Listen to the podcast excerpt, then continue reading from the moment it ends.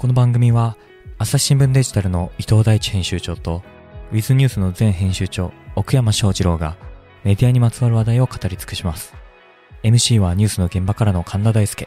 さて、今回のテーマは？前回の続きからお送りします。奥山さん、他なんかありますか？でもまあやっぱ最後のセリフはね、みんな考察対象としてあ話題に上りますけども、最後。最後まあ、バービーがこう病院に行くんだ。エミンね。それが婦人科婦人科。うん。で、なんで行ったかは明かされないまま、ストンと終わる。終わる。で、これはまあ、何なんだ？健康診断なのか、うん。そうじゃないのか？みたいな感じを、まあまさに匂わせていて、えーまあこれに対していろんな意見、僕もまあいろいろネット調べたんですけど、その中で一番腹落ちしたのが、早水健郎さんのポッドキャストだったんですけど、お、聞いた。うん。あの答えが、まあ、その冒頭の、こう、2001日の旅とシンクロしてるっていう彼の考察は、まあ一番面白かったなと。どうシンクロしてるんですか？その、2001のうちの旅の、まああれもまあいろいろ解釈の幅がある映画だとは思いつつ、うん。えーまあ、早水さんがそこで注目したポイントは、こう、まあ、妊娠みたいなものに対して、えー2001年のうちの旅はもう男女の交わりなんかなくても、えーまあ、生物は再生産される、生殖できるみたいな、うん、こう要素も描かれていたと。ああ、そうなんだ。まあ、その、なんか、神みたいな、宇宙体みたいなのから生命が出てくると。で、そこには、従来の、こう、男女みたいな区別はないとうん、うん。いうようなシーンもあったと。へえ。で、それをバービーに当てはめるなら、バービーはもうパートナーなしでうん。妊娠したんじゃないかと。うん、うん、うん、うん。少女た解任だ。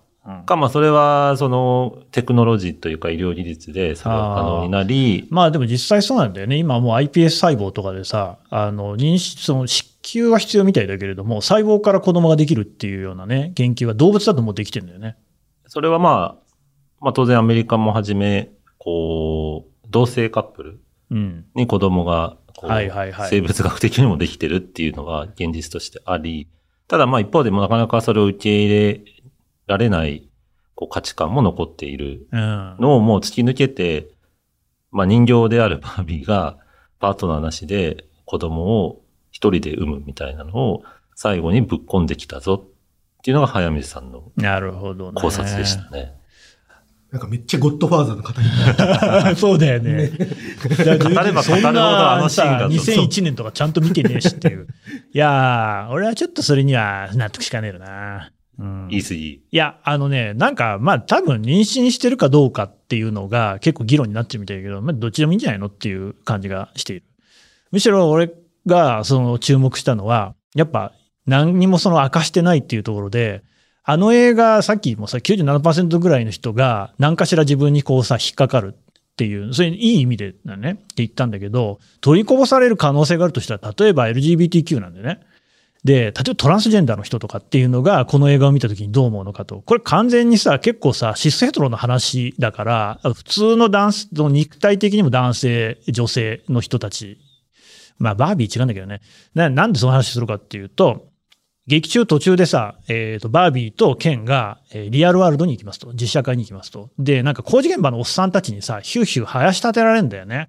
で、なんかね、その姉ちゃんなんとかかんとかみたいな感じで、こう、ゲビた、こうね、誘いをかけられた時に、バービーがなんかすっげえ、その、きっぱりというか、さっぱり言うのが、あの、私にはバジャイナがついてないと。で、ケンにはピーナスがないっつってんのね。これはまあ、あの、英語で女性器と男性器のことね。こんなんさ、あの、ああいうその、なんていうの、公共の場でスパッとこう言っちゃって、何のこう後腐れもない感じで、で、逆にこう、工事現場のおっさんたちが引いちゃって、お、オーケーみたいになるんだけどさ、っていうのがあったから、あれはお前振りだと考えると、やっぱり最後は、あの、ルース・ハンドラーっていうあのね、えーバービー人形を作ったおばあさんがいて、その人に導かれて、多分正規ができた。バービーにっていうことなのかなっていう。なるほど。そうしてやって考えると、まあ、それは婦人科行くわいなと、今までなかったもんがつくわけなんで、で、最後のシーンでなんでそれを思ったかっていうと、あれってやっぱりこうなんか、あの、とりわけアメリカキリスト教的な感覚で言うと、神様がいて、そこからそのね、まあ、ルース・ハンドラー、バービー人形を作った人って、バービーにとっては神様みたいなもんじゃんね。に、あの、こうなんか、まあ、変化していいんだっていうのを言われた。で、途中で他のシーンで、おばあさん見て美しいっていうシーンとかあるじゃんね。だから別にその、ずっと同じように美しくなくていいんだと。次の世代なんかに話っていうのは引き継がれていくんだっていうね。なんか回想シーンみたいなのも途中で入ってくるし。っていうことで考えると、次世代を作るっていうところでは、まあ、なんかこうさ、まあ、奥山さんの解釈とも同じなのかもしれないけれども、それがその妊娠によるのかよらないのかは、まあ、割とどっちでもいいのかなっていうね。でも、婦人科っていうところが、やっぱり正規と繋がってんじゃないかなっていうね、ふうには思ったんだよね。だで、ただそうするとさ、そこであの、トランスジェンダーの人とかは、あんまり感情移入できなくなるよね。その正規の問題で言うとさ、やっぱりそこがこう一致しないとかっていうことに悩んでいたりするわけだし、でも、そこを明らかにしないっていうあたりが、やっぱそこら辺の配慮というか、まあみんなが共感できる、うそう余白を少しでもの作っておこうっていう感じに見えたんで、多分ね、あんま言わないが吉と思ってんじゃないかなっていう。言わない方がいいってこと？そうそうそうそう。うんうんなんかいろいろそういうね、配慮がなされてるなと。まあ一応さ、人種的にもさ、そのなんか白人バービーだけじゃない、みめちゃくちゃいろいろ出てくるじゃんね。うんうんちょっとね、エイジアンバービーがあんま出てこないんだけどね。えー飛行機のパイロットがなんか一人だけいたと思うけど、うん。あの、ケンはいるんだけどね。そうだったね。ケンあはあ、、いたね剣の剣のライバル。ライバルがね。ライバルの剣ライバルの剣が。あのーそう。これすごい、バービーの映画見た人には基本情報なんだけど、あの出てくるうバービーは全員バービーっていう役名で、出てくる剣はいろんな剣いいんだけど、全部剣なんだよね全部剣。だから商品がそういう展開でやってるからなんだけど、黒人だろうが白人だろうが、なんだろうがみんなバービーはバービーっていうね。うん。エイジアンあんまりいなかったけどね。でもそこも多分配慮してるんだよね。語っちゃったね。はいそうなんだよ。え、もうまだ全然語れるけどね。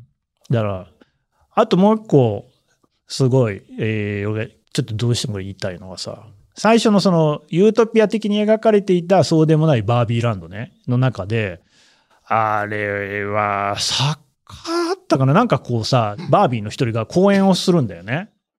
でさ、それはね、なんか多分作家だったような気がするけど、ちょっとこう体型としてはぽっちゃり型のバービーなんだけど、まあそれはあんま関係なくって、なんかさ、バーって喋って、私は感情的にならずにこういう話ができますとかって言ってんだよね。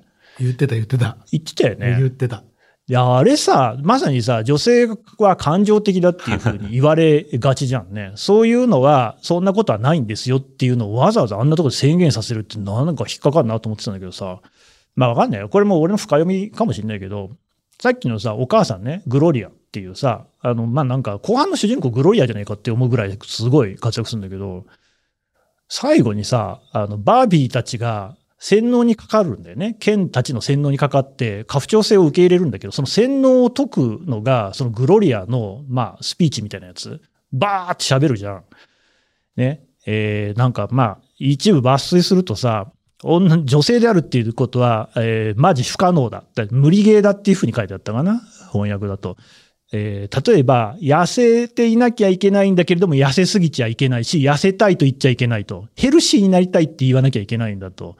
で、なんかお金は必要なんだけど、お金をこう求めるっていうのはダメだとかね。なんかすごいその、あとは上司、リーダーとかにならなければいけないんだけれども、他人の考え潰しちゃダメだし、母親であるっていうことを愛さなければいけないけれども、子供の話ばっかりしちゃダメだし、キャリアウーマンでなきゃいけないんだけれども、常に他人のことを気にかけなければいけないとかっていう、そのストレスについてバーって喋るじゃん。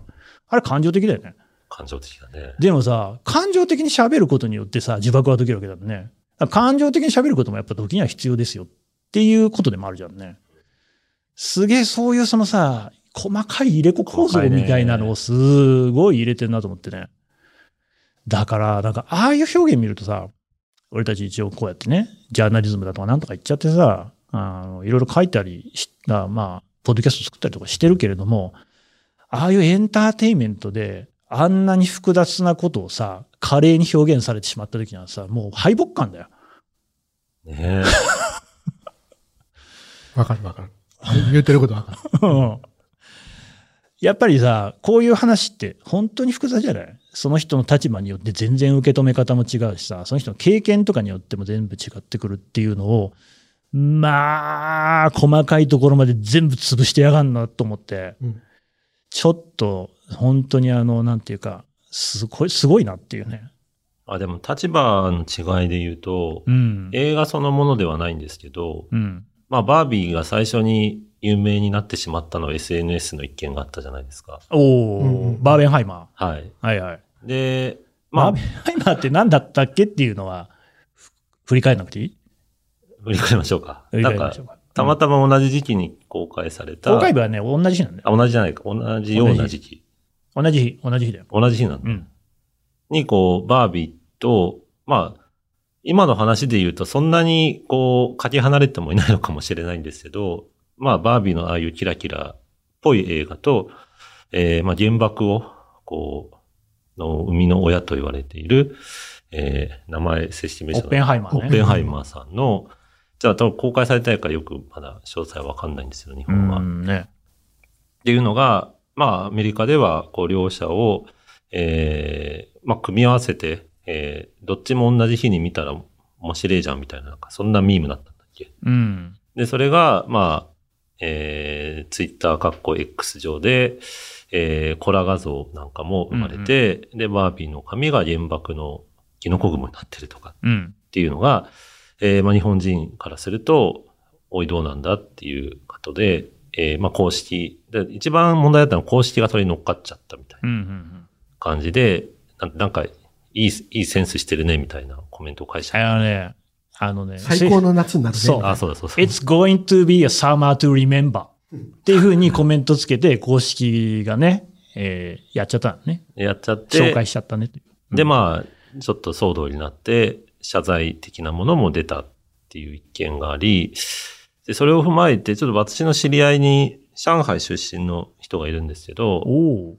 で、まあ、バービーまだ見る前に、あ、なんかバービーこんなになっちゃったね、みたいな話をしてたら、まあ、それ日本人だからだけどな、みたいなことを言ってきて、まあ、そりゃそうなんだけど、まあ、ちょうど夏っていうことで上海的な視点から見ると、うん。この日本人そこをこだわってるけど、お前らもいろいろやってきたぞっいや、そうだよな。ていうのがあって、そまあそれによって原爆がどうこうっていうのは別問題とはいえ、まあ上海の人から見てみると、あれにむっちゃ、こう、日本人が反応している、まあバービー不買運動みたいなのも生まれたかもしれないような時期にその会話をしたんですけど、う。うん。なんか割とすごいピシャッと言われて、うんああまあ、何も言えねえな、みたいな感じにはなり、うん。で、かつバービーを見ると、結構それがテーマになってるようなとこもあって、それっていうと、その、向こうから見たらどうも見えるかみたいな。ああ、そうね。そうだよね。で、それはちょっとその上海の人との会話がちょっと思い出しながら、最後よりうーんとうなってしまったという。これ実際さ、あの、日本での興行収入っていうのが全く振るってなくて、なんか第1週が8位、第2週が9位、そして県外へ、みたいな感じで、俺らのこの喋りが配信されてる頃には公開されてるんだろうかっていう。だけど、めっちゃもったいないなと思ってね。そうです、ね。あの映画関係ねえじゃん、バービーと。うん。どう伊藤さん？いや、本当に、俺が映画を作ってたスタッフだったらブチ切れるね。んだってあんなに作り込んだ脚本とクリエイティブの作品を、あんな PR で扱いされたら、マジ切れる。うん。だこれさ、その、結構こう読んでいくと難しいもんだなと思ったんだけど、これなんか背景に何があるかっていうと、まあその映画ファン的なね、えこう文脈で言うとさ、えっ、と、オッペンハイマーを作った監督、クリストファー・ノーラン監督っていう人ね、がいて、で、バービーをこう配給してるのはワーナーブラザーズ。まあ WB って最初にマークが出てくるね。えーオッペンハイマーはユニバーサルだから別の映画会社なんでね。で、このクリストファー・ノーラン監督とバービーを配給しているワーナーの間にものすごい仲違いがあったと。これは何かっていうとコロナ禍の時に映画館に全然人が来なくなっちゃって、で、しょうがないから他のその映画も含めて、えークリストファー・ノーラン監督のも含めて全部配信サービスなんかいわゆるネットフリックスみたいなやつね。それのそれをワーナー版で、えーやるっていうことにして、それにもうノーラン監督が大反対と。で、もうそこ、そのずっとワーナーとやってたんだけども、切っちゃってユニバーサルに移ってやったのがオッペンハイマーなんだよね。うんで、その同日にこう上映が始まるっていうところも、そのある種のライバル感みたいなピリピリムードがあったと。で、あったんだけれども、なんかそういうのももうやめようぜと。結局こう、どっちもいい映画なんだし、なんか同じ日に公開するってこともあるんだから、両方見ようぜみたいなムーブメントが生まれたと。ちなみにこのムーブメントを作ったのはトム・クルーズらしいんだけどさ。ええ。うん、トム・クルーズがそういうなんか呼びかけみたいなのをして、で、それに映画ファンがみんな乗っかって、バーベンハイマーっていう、要はみんなで映画館に戻ろうぜっていうような感じで、前向きな話として、ただ、ここで問題になるのが、バービーはええわい。ピンク色のこうモチーフとか何でもこうさ、コラ作れやすいけど、オッペンハイマーただのおじさんだからさ、これで何をどういう風に作るっていう時に、キノコ雲になっちゃってるんだよね。で、もちろんこれは、のね、皆さんご存知の通りだけど、アメリカでは、その原爆の投下ってそこまでネガティブに捉えられてないから、要はあれでそのなんか戦争が終わらせることができた素敵なものぐらいに思われてるからね。っていう文脈も相まってそういう動きになっちゃった。だからそのファンアートだから公式がやってるもんじゃないんだよね、最初はね。ただそれに公式が乗っかっちゃって、なおかつ忘れられない夏になるわねって、お前原爆のね、落とされた人たちのこう気持ち考えたらどういう料件なんだっていう反応はそれはあるわなと。しかも、日本でのバービーの公開日が8月の11日とかで、まさに広島長崎の直後なんだよね。で、あの、本国も含めてワーナーが、あの、謝罪するっていうような動きにはなったんだけど、まあ、その奥山さんのさ、上海のね、はいご友人の話もまさにそうでさ、オッペンハイマー俺見てない。で、早く公開しろと思うんだけれども、あのさ、基本的には反核の映画だって言うんだよね。うん。オッペンハイマーっていう人自体が、あの、核兵器作っちゃったんだけど、後にはそういうのに反対していくっていう、そういうこう、割とこう、中心的な役割を果たした人らしいのよね。だから、核兵器に対してもすごく悩んだり、否定的に書いたりっていうのをしているらしい。まあ、広島とか長崎で原爆でどういう被害が出たかっていうシーンはどうもないらしいけど、っていうね。で、少なくともアメリカ人は自分たちのこう映画の中で、その核兵器に反対する人っていうのを描くんだよね。日本なんかやったっけ？っていうさ、あの、日本が原爆の被害に遭った映画はいっぱいあるよね。だけど、じゃあ、例えばシンガポールとかさ、インパールとかさ、なんか、あの、ニューギニアの方とかさ、で、日本がやったこと、いや、まあ、南京でもいいけどさ、を振り返るような映画ってあったっけまあ、俺知らないんだけどさ、全然。あんま聞いたことない気がするんだよね。そういう文脈で言うと、ここでこうなんかね、えーそんなにアメリカに対して強く物言いができるんでしょうかっていうところが、なんとも言い難いと。なんとも言い難い。あるけど、まあやっぱガツだけどな。そんな言い方すんなよっていうふうには思うけどね。朝日新聞ポッドキャスト番組をお聞きの皆さん、朝日新聞ポッドキャストには他にもおすすめの番組があります。新聞一面じゃなくても大事なこと、SDGs を話そう。月曜から金曜日まで多彩なテーマをお届けします。どこかの誰かの人生の匂いがする番組とリスナーさんから好評です。SDGs を話そうで検索してみてください。まあ、それはそれとして起こりつつ、うん。まあ、やっぱりそれをきっかけにもう一回、俺らも振り返ろうぜっていうそうだね。うんのは突きつけられてはいますよね。そうそう。ととりわけそのバービーとか見るとまさに、そのだから、女性が置かれていた立場を男性に変えてみたらこういうふうに見えるんだよみたいなことをやってるわけじゃない。あのこれまさにそうだよね。その、日本がやられたことをアメリカの立場から見るとこうなるんだよっていうような話。まあ結局なんかわりかしね、こう俯瞰でやっぱ物見ていこうぜっていうようなところとかっていうのは考えさせられる。考えさせられ 何を考えたんでするか？いや、あの、まあ、正直、なかなかそれをこうさ、これでこう罠が悪いんだっていうふうに言えるほど俺たちは成熟してないうんよね。うん。いやでもあの件は単純に謝ってくれればいいんじゃないですか。まあ、とりあえずね。うん。そうだね。あの、その問題はあるけど、うん。それ、ワッターバウティズムじゃん、それって。うん、うん、うん。問題じゃないはい。ワターバウティズムって何ですか？えーこれがそうなら、うん。それはどうなんだうん論法といって、まあいわゆる論点ずらしの一つで、そうね。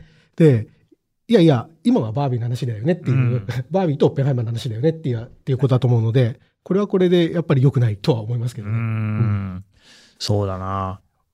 もう一個バービーのさ、中で気になったやつさ、喋りたいから喋っていい？いいよ。喋ろ俺さ、尽きるまで喋ろう。あのさ、マテルの CEO がやっぱめちゃくちゃ面白かったんだよね。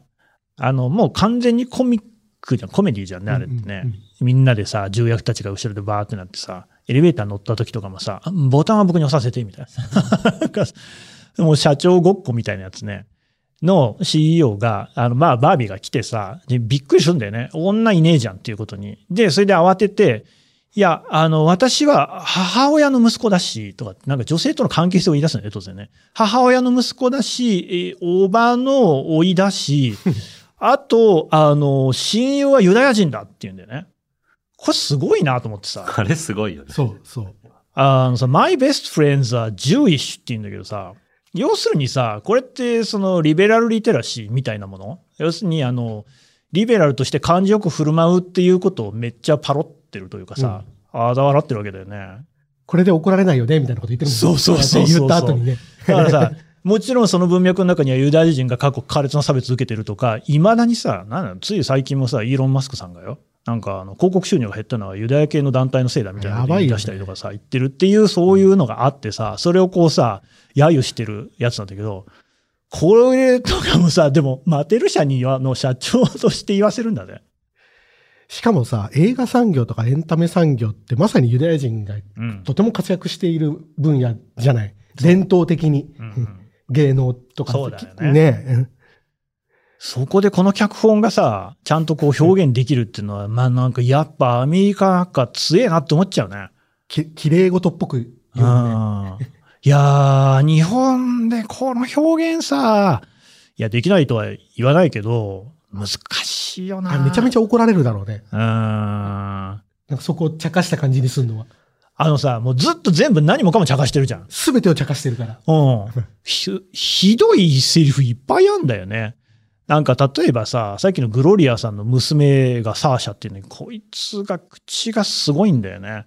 もうまずそもそもさ、バービーのことファシスト呼ばわりしてるからね。そうそうそう。お前のせいでフェミニズムが50年遅れたんだよとか言うしさ。そんなこと言うなよって。完全グレタさんだよね。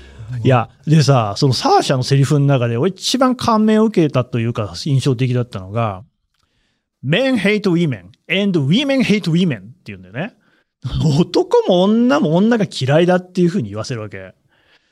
でもさ、これ妻と一緒に見に行ったんだけどさ、いや、マジそれなっていう話なんだよね。うんこんなんさ、いかに脚本家が女性だったとしてもさ、監督が女性だったとしてもさ、ようこんなセリフ言わせたなっていうね。なんか、やっぱこう、平野さんにちょっと打ちのめされたわ。うん。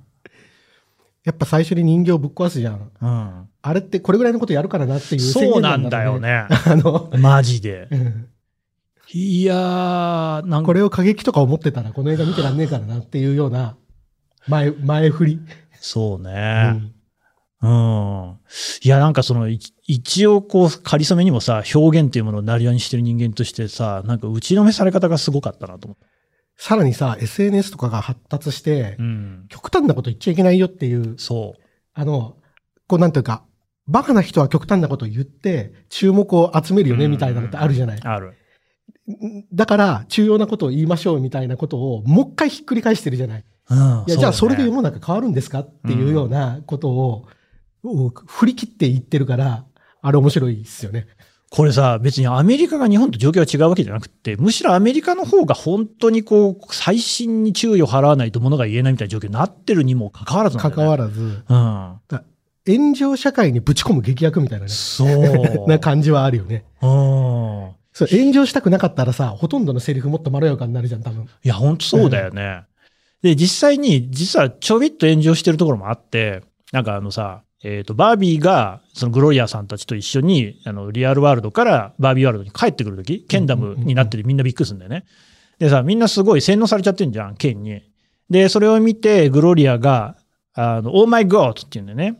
ね、まるで1500年代の先住民と天然痘みたいだと。インダイジェナスピープル天然痘だと。天然痘に対する免疫がなかったんだっていうような言い方をするんだよね。で、これにはアメリカで一部から注文ついてるのよ。そこで。アメリカンのもん、ね、そうそう、ね、あるからね。その、先住民出す必要ないだろうっていうさ。てか、あとそもそもこういうその、まあ、ジョークっていうか、そういうかん軽い感じで言う話じゃないぞっていうね。お前らが侵略したから今どうなってるのか分かってんのかっていうような。さっきの原爆の話と近いかもしれないね。うん。うん、のがついてるって。こんだけ多分、ものすごい注意払ってても、やっぱりジョークの部分で炎上するものは炎上するんだよね。だけどさ、やっぱ圧倒的な工業収入で振り切ってる感じがある。うんうんうん、みんな多分この先住民のことでは知らないでしょ。なんか英語のニュースとかを丹念に辿っていかないと分かんないぐらいのことだからね。いやー、なんつうか。話が尽きないね。勇気あるよな。勇気、まああれは本当に許されるギリギリのラインを攻め尽くしてるから。そうやって考えた時にさ、俺たちなんてのは本当に普段から萎縮してるなっていうふうに思うんだよね。ど真ん中しか投げないからね、基本はね。うん。いや、ど真ん中投げてればいいんだけどさ、本当にこうなんかこう古速な変化球みたいなのをさ、で、なんかこうストライクゾーンギリギリかすめんだけどボールにはならない球を投げようみたいなね。ど真ん中の火の玉ストレートなんてそんなに投げてるやついないよ。結局、そうやと誰にも響かないよね、みたいなね。そう。話になっちゃう、ね、じゃん、うん。結局スーパーマリオが一番いいじゃん。スーパーマリオに右も左もないからね。確かに。うん。スーパーマリオも面白いらしいね、映画ね。あの、うちのね、子供たちは見に行ったけど、めっちゃ面白かったって。子供たちの世代にも通じるの、マリオって。マリオやってるからね。あ、そうなんだ。それはだって、未だに脈々とやってるから、ポケモンとかじゃないんだもん。ポケモンブームはうちの子供は去ったね。へやってたけどね。うん。奥村さん見たマリオ？マリオ見てないんですよ。見てないんですか、はい、毎月見てんのに。キングダムは見たキングダムね。ケンダムじゃなくてね。はい。ケンダム。ケンダム。バカだよね、あいつ。猛上道場、川佐ハウス。川佐のハウスも同じみたいな。道場も大体場所を荒らすからってさ、そ言われてんのな、サーシャ。あのさ、剣なの、与太郎感ね、落語でおけるね。そう。あれでも憎めないんだよ、ね。いやー、だから好きになっちゃうよね。そう。あの、男のバカさをさ、凝縮したバカすぎ、うん、なんかあの、最後さ、喧嘩すんじゃん、剣たちが。するするあの喧嘩のバカさ加減ね。そう。星がキラーンつって出てきてさ、なんかあの、スポンジのボールみたいなんで、こう、矢打ち合ってみたいなさ。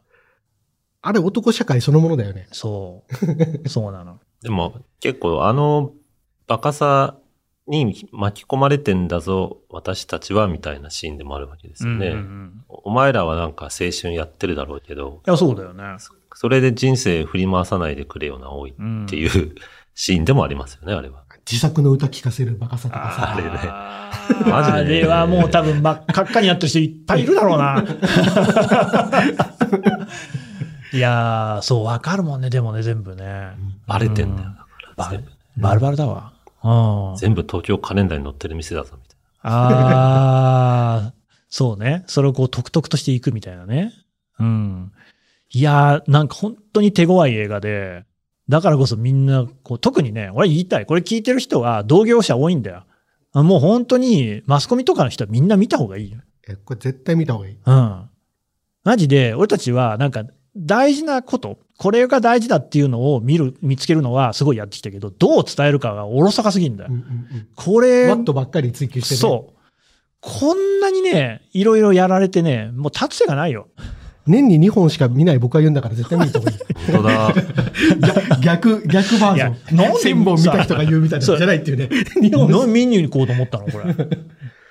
ななんで見に行こうと思ったの？いや、友達と、うん、見に行こうよ、つって行って、うん、で、行って、で、もうその後めちゃめちゃ鳥貴族で飲みましたね。考察しちゃった。ああ、しちゃった。男の友達？そうそうそう。こんなのさ、だってさ、この間も言ってたじゃない、あなた。ね、えー、某映画を見てさ、ずっとその間もう早く帰りたくてしょうがなかったって言ってたね。それなかったの？全くなかった。めちゃめちゃ面白かった。すごいね。うん、いや、やっぱでも、そう。俺、これもさ、絶対言わなきゃいけないと思ってたんだけど、すごい俺らも今さ、深掘って深掘ってこたしてたけど、そんなのはお前らが勝手に言ってることだからね。この映画の一番いいところは、マジもう腹抱えて笑えるんだよ。ば、バカだから。そうなんだよね。バカだから。なんかすごいそういう意味でエヴァンゲリオンに似てると思ったのよ。エヴァンゲリオンも多分いろんなこと考えて作られてるんだと思うけど、けどさもできるし、浅くそうそうそう。楽しむこともできるね、結局は、かっこいいロボットと可愛い女の子出てくるのがいいじゃんっていうとこあるんじゃない、うんうんうんその感じがすごいさ、やっぱバービーって、ちゃんとしてる。やばい、なんか、実際の社会やばかった。男が主役で馬がかっこいいとか言ってて。もうさ、もう最高じゃないあれ、めちゃめちゃ最高だったあれうん。それでなんか、あの、途中で、家父長制と馬が関係なくなったって気づいたあたりからマジ興味なくなってたみたいなことが言ったりとかさ、バカでその愛すべきバカ。そう。うん。あいつ幸せになって、でもあれもさ、最後別にあの、バービーとケンって一緒に暮らすってなんないのね。なんないね。そこがいいよね。あれな恋愛落ちにしないところがやっぱ21世紀の映画だよね。あんなキラキラした映画なのに恋愛ゼロなんだよね。ゼロ。誰も恋愛しない。恋愛恋愛要素ゼロだから。あれさ、ねえ、いや、結局は最後は、その自分自身っていうものの価値っていうのを大事にしなさいよっていうことを説いていくってさ。いや、待って、なんか、チューとかじゃないからみたいな、ね。そうそうそうなんか、これでなんか抱き合ってエンエンディングとかじゃないからみたいな。だかたくなにさ、恋愛落ちにしないじゃん。しないでしょ。うん。あなたはあなたのままでいいんだよって言ったらクソチンプなセリフをすっごいさ、うまくさ、こう表現してる。うんうん。で、だからみんな傷つかない映画だなって思ったんだよね。ケンがさ、I am Ken enough って言って。ケ来てたケナフケナフ。そうそうそう。ケナフってね。ケナフっていうの。いあいつ、ね。やー、いい映画だったらもう一回見たいな。見たいよね。うん俺もうほんとちょっとさ、バービーのシャツ、T シャツとか着たいもん。おううん。なんか、剣の人形欲しいもんね。人形むっちゃ売れてたね。あのさ、剣の人形さ、あと人形、あのいろんなのあるんだけど、その、剣ダムになって、こう自分、剣がさ、家父長制に目覚めた後のさ、ロックスターみたいなさ、服着てるやつあってさ、剣って書いてあるんだけど、メガネスみたいなんだよ、あれ。ロゴが。みんな心当たりあんじゃん。メタルとかちょっとかっこいいなって思うっていうさ。あの、この M とさ、H こうやってギューって伸びてるやつ。あーあるね。あの剣のさ、K と L がギューって伸びてんだよ。もう痛い。自分の心が痛い。なんかやっぱロックだなみたいなこと言ってたもんね。出男た。男は、男はロックみたいなもう思。春期ってロック語っちゃうじゃん。もう辛いよね。うん。たまらない。でもそれが、なんか、そっかな、もう我々も結構ね、年食ってきたからそれ受け入れられるのかな。それはあるかもね。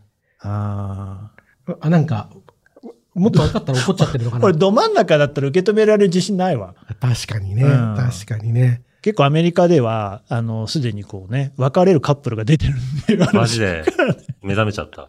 うん。どっちがどう目覚めたか知らねえけど。確かになんか、微妙な関係で見に行くと、あれかもね。うんこいつそういえば家事しねえな、みたいうん、まあ、そうね。そういう、まあ、家事しねえな。こいなというか。つトイレ座ってしねえな、みたいな。ああ、そうね。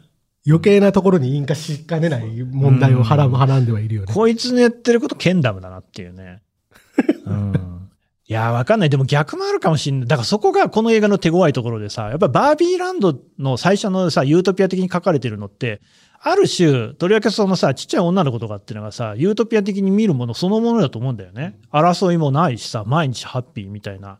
だけどさ、バービーとバービー同士なんかこう、ちょっとこうさ、お互いにこう、なんていうの、うん、なんか少しこう遠慮してる感じっていうのがあったりとかっていうリアルなの。あれはさ、なんか女性社会ならではのものとかも絶対あると思うんだよ。うんうんうんその良くなさみたいなのもさ、全然こう、てらいなく全部書いちゃうっていうね。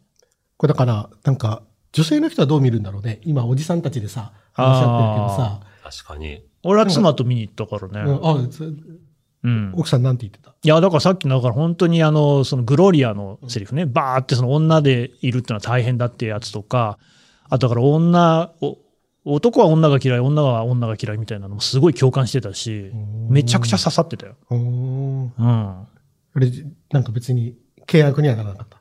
全然全然。怒られなかった？もう、やっぱさ、夫婦で映画見に行くの何が楽しいってその感想戦だから、うんこれがこんなに盛り上がったっていうのはもうなかなかないよ。近年稀に見る。稀に見稀に見る。稀に見るだね。素晴らしいね。うん、そら、スラムダンクもそれなりに盛り上がったけど、でも比じゃない。うん。しかもさ、フェミニズムだからな、これ話。そうそうそう。みんな喋りたくないフェミニズムだからな。そう、みんなが喋りたく そう。あのね、うんみんなが喋ることに得がないと思ってるジョーミズムだからね。こんな面白いんだっていうね。うんいやー、やられたわ。届け方だけじゃなくて、多分広め方みたいなところも、すごく我々は学ぶというか反省しなきゃいけない。本当、男性に言いたい。フェミニズム話しにくいと思うんだ。ジェンダーとか。これ見に行ったら、いっぱい話せることできるから、ちょっとなんか玉込めというかさ、引き出し作りにすごいいいと思確かに。う。うん。確かに。いきなり問題そのものの確信を話すようにね。そう、バービーをそうそうそう通じてねだから。各所話しちゃってんだろうね。一そう般的な報道はね。うん。いきなりそのゴリッとしたところを そうだね。ゴリゴリってやるから、確かにね。ちょっと怖くて喉通んないよ。いやー、まあでもこれは本当に一見の価値ありだわ。うん。もう一回行きたいね。うん。と今時本当さ、映画見に行くと一人2000円取られちゃうけどさ、もう絶対その価値あるわ。もう、僕はファーストデーに行きました。はお、あ、そう。い。いいなもうあ、あとあの、パス持ってる人だもんね。毎週火曜日がね、1300円。なんかの宣伝見てる。え何それ？え、なんか au マンデーみたいなやつ。そのシネマイレージあ、シネマイレージ会員か。まあね、あの皆さん普通に見に行ってくださいね。はい。話はまだ続きますが続きは次回お送りします朝日新聞ポッドキャストでは YouTube も配信しております伊藤奥山神田の IOK 会など映像付きで楽しめる回もありますのでぜひチェックしてみてくださいまた番組に関する感想も募集しております。概要欄のフォームからお寄せください。お待ちしております。